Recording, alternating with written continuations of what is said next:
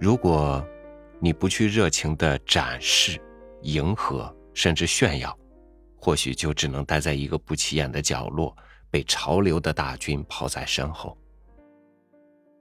在无奈和叹息之后，你是不是也怀疑过自己？究竟是世界容不下低调，还是自己总在懦弱的退缩呢？与您分享冯骥才的文章：安于低调是自信。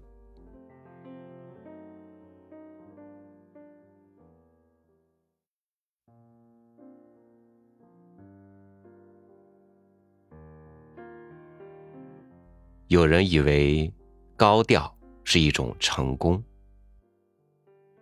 因为一个人似乎只有高调才会被人看见、被人关注。其实不然，高调只是这个时代的一种活法。每个人都有权选择自己的活法，高调不仅风光，还可以名利双收，所以有人选择高调。当然，也有一些人选择另一种活法——低调。这种人不喜欢一举一动都被人关注，一言一语也被人议论，不喜欢在人前显贵，更不喜欢被人追逐。他们明白，在商品和消费的社会里，高调存在的代价是被商品化和被消费。这样，心甘情愿低调的人就不为人所知，但他们反而踏踏实实的做自己喜欢的事，充分的享受和咀嚼日子，活得平心静气、安稳踏实。你问他怎么这么低调，他会一笑而过，就像自己爱一个人，需要对别人说明吗？所以说，低调是为了生活在自己的世界里，高调是为了生活在别人的世界里。文化也一样，有高调的文化和低调的文化。首先，商业文化就必须是高调的，只有高调才会广为人知、热卖热销。低调的话，谁知道谁去买？然而，热销的东西不可能总热销，它迟早会被更新鲜、更时髦的东西取代。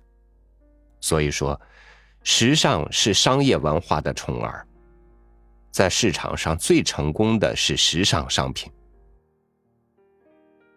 有人说，时尚是造势造出来的，里面有大量的泡沫。但商品文化不怕泡沫，因为它只求当时的商业效应，不求持久的魅力。故而，另一种追求持久生命魅力的纯文化，很难在当今时代大红大紫。可是，他也不会为大红大紫而放弃一己的追求，他甘于寂寞。因为他确信这种文化的价值与意义。低调的人生活在社会深深的褶皱里，也生活在自己的心灵与性情里，所以看得见黑暗中的光线和阳光中的阴影。也许他们天生不是做明星的材料，但他们像思想者一样，把自己放在低调里，是为了让思想。真正成为一种时代的高调，享受一下低调吧，低调的宁静、踏实、深邃与隽永。低调，不是被边缘化、被遗忘，更不是无能。相反，只有自信的人，才能做到低调，并安于低调。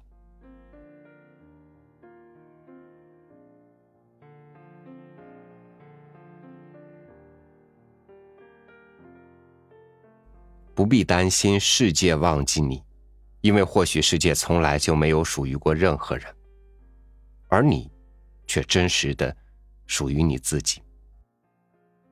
低调的生活对于很多人来说其实是奢侈，真实的自信好过一切华丽的梦幻泡影。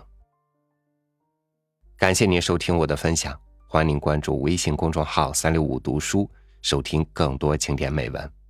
我是朝宇，祝您晚安，明天见。